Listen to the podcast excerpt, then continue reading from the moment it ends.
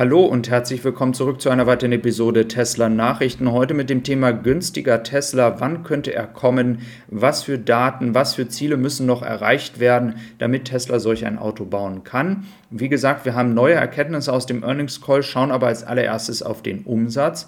Denn für diejenigen, die noch nicht allzu lange dabei sind, auch wenn Tesla über 20 Milliarden auf der hohen Kante hat, es ist ganz, ganz wichtig, dass der Umsatz steigt, damit hoffentlich dann auch der Gewinn und Tesla so viel Geld wie möglich auf der hohen Kante hat, denn solch ein Projekt mit einem günstigen Tesla wird sehr, sehr viel Geld verschlingen.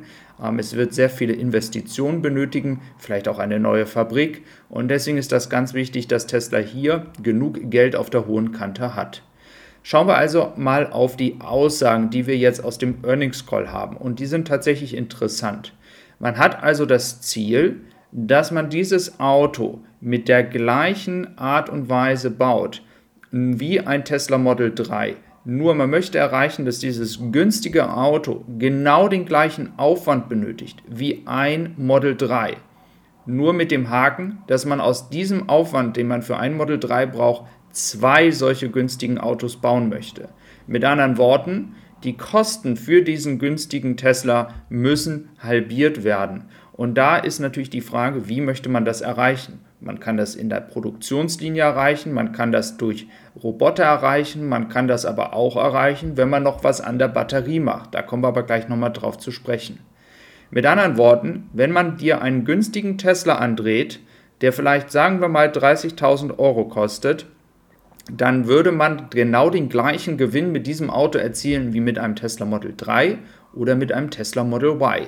Das sind im Prinzip die Ziele. Man möchte die Kosten halbieren, damit man dann auch entsprechend Gewinn erzeugen kann. Nochmal zur Erinnerung für die, die noch nicht so lange dabei sind. Das Model S und das Model X war die erste Plattform.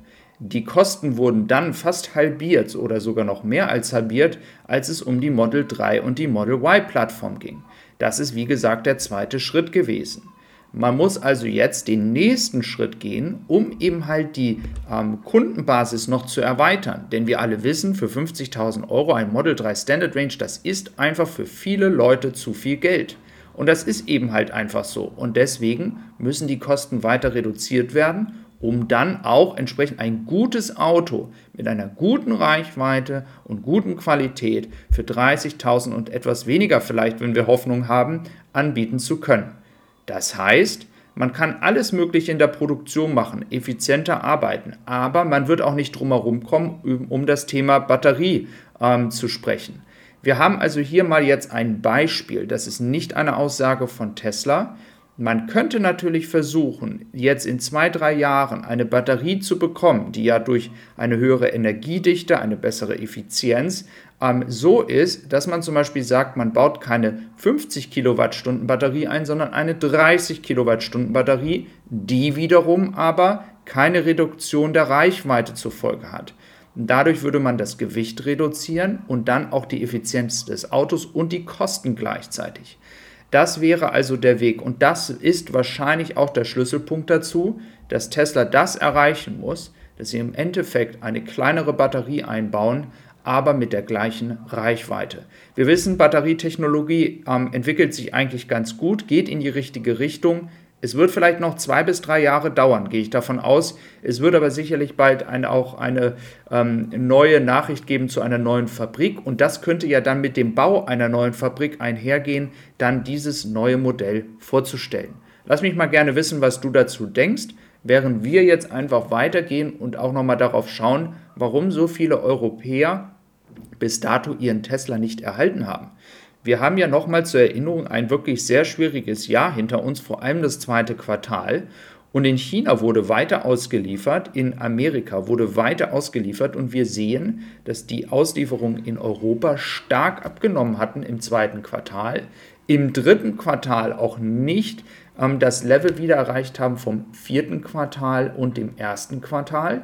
Das heißt, jetzt wird der Fokus darauf liegen, so viel wie möglich nach Europa zu schicken. Das ist ja auch schon anhand der Schiffe zu sehen, sodass man so ein bisschen das aufholen kann, was da ähm, liegen geblieben ist.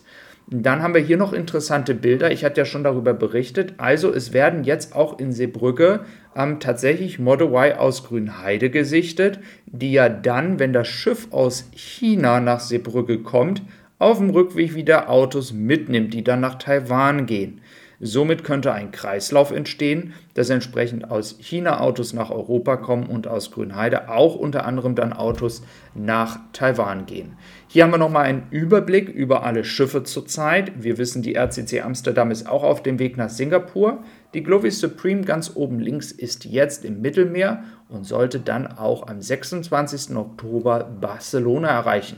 Die Höhe Kopenhagen sollte dann auch am 23. Oktober tatsächlich den Suezkanal durchqueren. Die nächste, äh, das nächste Schiff wäre dann noch die Grand California.